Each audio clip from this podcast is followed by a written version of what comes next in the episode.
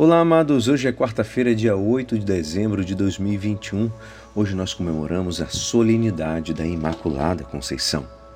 E a nossa igreja nos convida a meditar juntos o Evangelho de São Lucas, capítulo 1, versículos 26 a 38.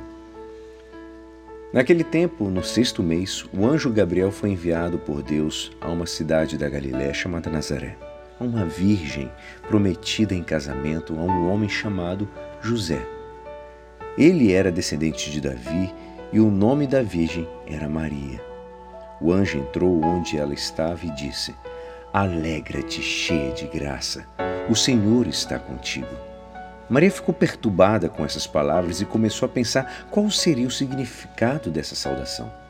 O anjo então disse-lhe: Não tenhas medo, Maria porque encontrastes graça diante de Deus. Eis que conceberás e darás à luz um filho, a quem porás o nome de Jesus. Ele será grande, será chamado Filho do Altíssimo, e o Senhor Deus lhe dará o trono do seu pai Davi. Ele reinará para sempre sobre todos os descendentes de Jacó, e o seu reino não terá fim. Maria perguntou ao anjo: como acontecerá isso se eu não conheço homem algum? O anjo respondeu: O Espírito virá sobre ti, e o poder do Altíssimo te cobrirá com sua sombra. Por isso, o menino que vai nascer será chamado Santo, Filho de Deus. Também Isabel, tua parenta, concebeu um filho na velhice. Este já é o sexto mês daquela que era considerada estéril, porque para Deus nada é impossível. Maria então disse: Eis aqui a serva do Senhor, faça-se em mim segundo a tua palavra. E o anjo retirou-se. Esta é a palavra da salvação. Amados, hoje celebramos a solenidade de Nossa Senhora concebida sem pecado original. O Evangelho de hoje, amados, nos apresenta a cena da Anunciação e o mistério da concepção do Filho no seio da Virgem Maria. A encarnação do Verbo é o mistério mariano central e o fundamento de todos os outros mistérios marianos. É também o centro e a raiz da nossa devoção a Maria. A anunciação não se dá no templo, mas na casa de Nazaré, ou seja, acontece na nossa casa, na nossa vida cotidiana, no nosso mundo que muda. Neste mundo que muda, o esposo encontrou finalmente a sua esposa. Depois de tantos eventos, de tantas tragédias, Deus encontrou a sua amada.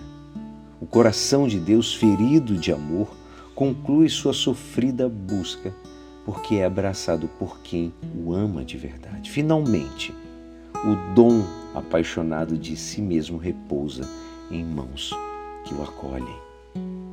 Os braços tão frágeis da jovem de Nazaré envolvem e apertam o Verbo que, feito homem, humaniza os seres humanos. Encontrando-se com Maria, Deus não se contém e exclama cheio de alegria: Ave Maria, cheia de graça. O encontro com Maria é o coroamento do sonho de Deus. Deus teve um sonho de amor que se torna realidade no nosso mundo.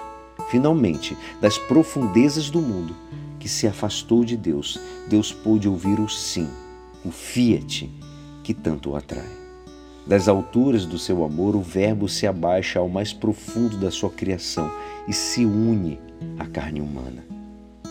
A encarnação é o prêmio das canseiras de Deus, é a recompensa de seus esforços, é a entrada da eternidade no nosso mundo temporal.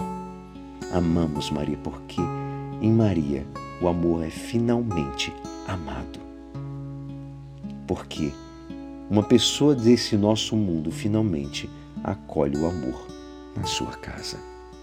Em uma pequena cidade da França, em Lourdes, em 1858, numa das aparições a Santa Bernadette, Maria identificou-se com as palavras: Eu sou a Imaculada Conceição. Hoje queremos consagrar a Nossa Senhora Imaculada a Igreja, o Papa, o clero e todos nós, os fiéis. Que possa colocar nas mãos de Maria a sua família, os doentes, as crianças. Hoje é um dia para você dedicar o terço a Nossa Senhora, pedindo por nossas famílias. E é assim, esperançoso que esta palavra poderá te ajudar no dia de hoje, que me despeço. Meu nome é Alisson Castro e até amanhã. Amém.